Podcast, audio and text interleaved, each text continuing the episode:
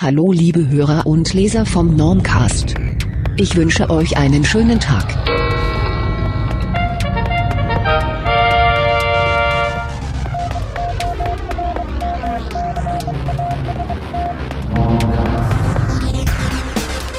Normcast Nummer 208 hier aus Gütersloh. Hier ist wie immer der Norman Ostus und ich grüße euch alle recht herzlich. Heute sprechen wir über geplante Obsoleszenz, über das Auftauchen des Fußballspielers Mario Balotelli in der Facebook-Timeline und über Percy Stewart, dem Mann, der alles kann. Viel Spaß!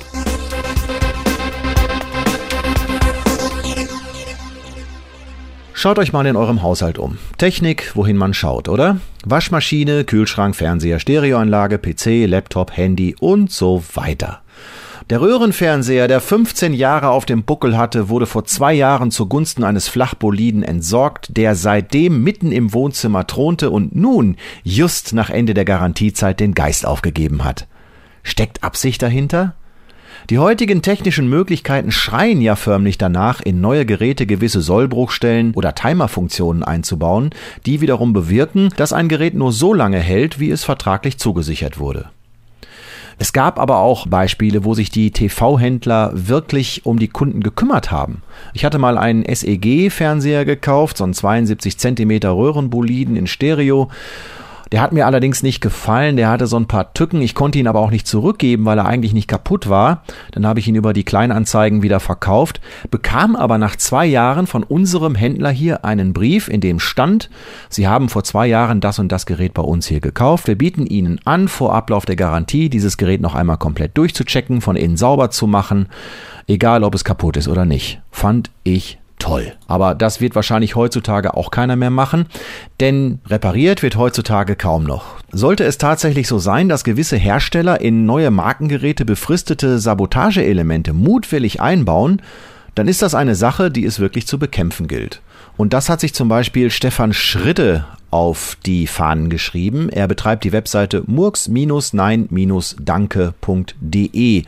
Dort kann man solche Verdachtsfälle melden. Ich gucke mal gerade drauf hier. Frisch gemeldet werden zum Beispiel eine Glühbirne von einem Citroën C4, ein Monitor L245WP von LG, ein Ladegerät IPC-1 von Voltkraft, ein Drucker MFC-J6910DW von Brother, und was weiß ich noch alles. Also da gibt es verschiedene Kategorien, könnt ihr mal draufschauen. murks-nein-danke.de. Dieses ganze Prinzip, also dieser absichtliche Einbau von irgendwelchen Timerfunktionen oder Sollbruchstellen in Geräte, nennt sich übrigens geplante Obsoleszenz. Ja, der Begriff hat schon das Potenzial, zum Unwort des Jahres zu werden. Und im Mai 2012 hat bereits äh, Stern TV darüber berichtet. Daraus ein kleiner Auszug. Rund 350 Zuschauer meldeten sich mit ihren ganz persönlichen Geschichten und eines haben die Erfahrungsberichte gemeinsam. Ob Kühlschrank, Drucker, Fernseher, Handy oder Elektrozahnbürste, die Elektrogeräte gaben alle kurz nach Ablauf der Garantie den Geist auf. Das wirkt wie geplant, aber gibt es ein eingebautes Verfallsdatum? Es ist sicher, dass es so etwas gibt, und es ist ein Massenphänomen, sagt Christian Kreis, Professor an der Universität in Aalen. Er beschäftigt sich mit geplanter Obsoleszenz, also dem eingebauten Verschleiß in Konsumgütern. Die Unternehmen stehen unter Wettbewerbsdruck, sie müssen Gewinne hochhalten, aber der Markt ist gesättigt. Jeder deutsche Mann hat einen Rasierer, erklärt Christian Kreis. Der Vorteil der geplanten Obsoleszenz liegt auf der Hand. Der Umsatz steigt, weil die Geräte häufiger gewechselt werden müssen. Die Kosten sinken, weil man günstigeres Inputmaterial nimmt und die Gewinnspanne steigt. Nachzuweisen ist das den Herstellern nur selten, die Beweise fehlen. Aber fest stehe auch, so Christian Kreis, dass elektrische Haushaltsgeräte immer schneller kaputt gehen. Das bleibt lange unter der Wahrnehmungsschwelle. Es geht von zehn auf neun Jahre beim Rasierer oder Bügeleisen und erst im Laufe der Jahre merkt man, dass irgendwas nicht stimmt. Jetzt ist ein Punkt erreicht, wo viele Menschen merken, irgendwas ist da falsch.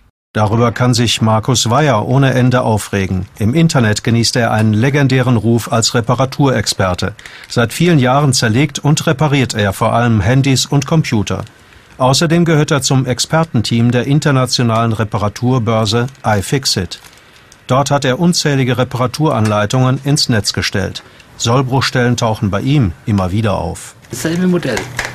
Wenn es eine 12 Monats Garantie hatte, sind viele nach 13 Monaten kaputt gegangen. Hatte es eine 2 Jahres Garantie, ist es nach 2 Jahren kaputt gegangen. Also bei meinem war es so, er ist mit 23,5 Monaten kaputt gegangen wo andere Modelle derselben Serie, die nur 12 Monate hatten, nach 13 Monaten kaputt waren. Kann sich jeder denken, was er will, aber es schreit eigentlich zum Himmel. Das ist dann irgendwie schon verdächtig. Naja, heutzutage kauft man keinen Fernseher mehr so wie früher mit der Absicht, dass er 20 Jahre hält. Aber trotzdem sollte das kein Freibrief sein, dass Hersteller die Chance sehen, die Lebenszeit ihrer Produkte künstlich zu verkürzen, nur damit die Leute schneller wieder was Neues kaufen müssen. Das kann es eigentlich nicht sein. Sollte es denn so sein? Ne? Wie gesagt, wir sprechen hier nur über einen Verdacht und das ist keine Anschuldigung. Deswegen ist so eine Webseite wie murks-nein-danke.de deutlichst unterstützenswert.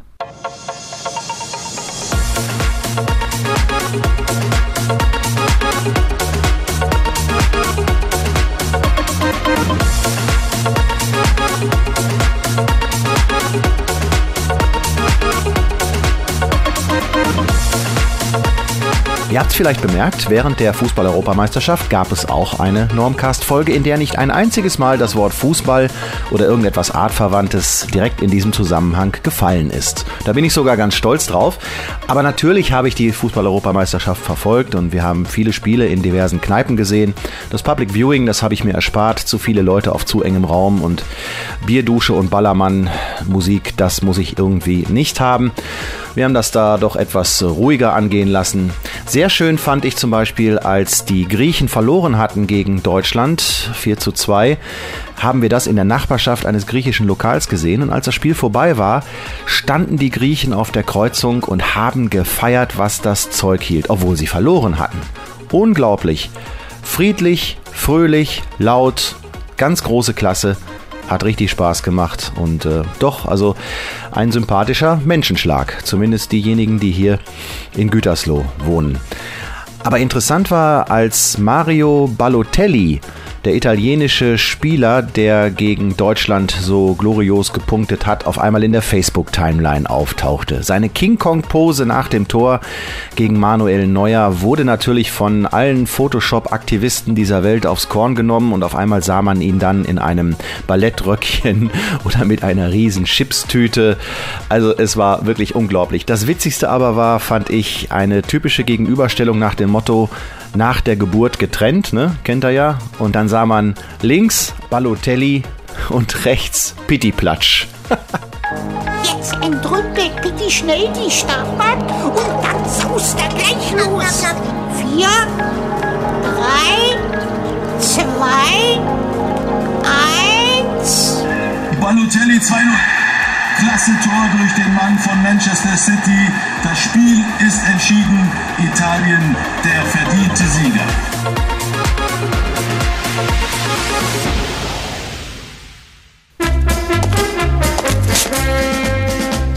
Mein Name ist Percy Stewart. Mein Name ist Reginald Brewster, Rechtsanwalt. Ja, und in Wirklichkeit heißen sie Klaus Wilke und Horst Keitel. Das ist das Intro einer Krimiserie, die in der Zeit zwischen 1969 und 1972 produziert wurde. Es gibt 52 Folgen, die auf einer Groschenromanvorlage basieren.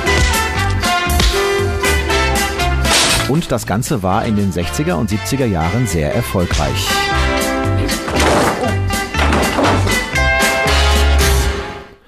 Und als kleines Kind habe ich das auch gesehen. Percy Stewart, das ist unser Mann, ein Mann, ein Mann, der alles kann. ja, natürlich habe ich das dann nicht in der Erstausstrahlung gesehen, sondern wesentlich später. Aber auch da war es noch sehr erfolgreich und heutzutage gibt es die Serie unter dem Label Straßenfeger als DVD Edition. Ich habe kürzlich das Vergnügen gehabt, die erste Staffel nochmal sehen zu können, bin aber dann auch zu dem Schluss gekommen, dass es tatsächlich auch alte Fernsehserien gibt, die heutzutage nicht mehr so wirken wie früher. Die Geschichten basieren auf Percy Stewart, einem Playboy mit amerikanischer Herkunft, der in einen britischen Exzentrik-Club, so heißt er, eintreten möchte. Was dieser Club so macht und wofür der überhaupt da ist, das weiß man nicht. Es ist so ein bisschen wie bei diesen Edgar Wallace Filmen, ja, da spielen also richtige typische deutsche ältere Herren englische Rollen. Die heißen auch im Film Snyder, Pomeroy oder Winterbottom, ne, ähnlich wie bei Dinner for One. Das wirkt alles so ein bisschen aufgesetzt. Und dieser Percy Stewart möchte eben halt in diesen Club aufgenommen werden. Gentlemen, kommen wir zur Sache. Vielleicht wiederholt unser Rechtsbeistand, Mr. Fuster, uns erstmal die Sachlage. Ja. Gentlemen, es geht um die Aufnahme Mr. Percy Stewarts in Ihren Eccentric Club. In unserer vorletzten Sitzung einigten Sie sich darauf, dass Mr. Stewart, um Aufnahme in Ihren Club zu finden, 13 Aufgaben lösen müsse, die ihm von jeweils einem der hier anwesenden Mitglieder zu stellen ist. Ich darf hinzufügen, dass Mr. Stewart so viel an der Aufnahme in diesem Club gelegen ist, dass er die Bedingung widerspruchslos, ja, fast mit Vergnügen, um nicht zu sagen, amüsiert angenommen hat. Ja, Im Gegensatz zu ihm, Mr. Pruster, haben Sie die Ihnen übertragene Aufgabe eines neutralen Beobachters mit geringer Freude übernommen. Es gibt Vorahnungen, Sir John. Also die nächste Aufgabe für Mr. Stewart.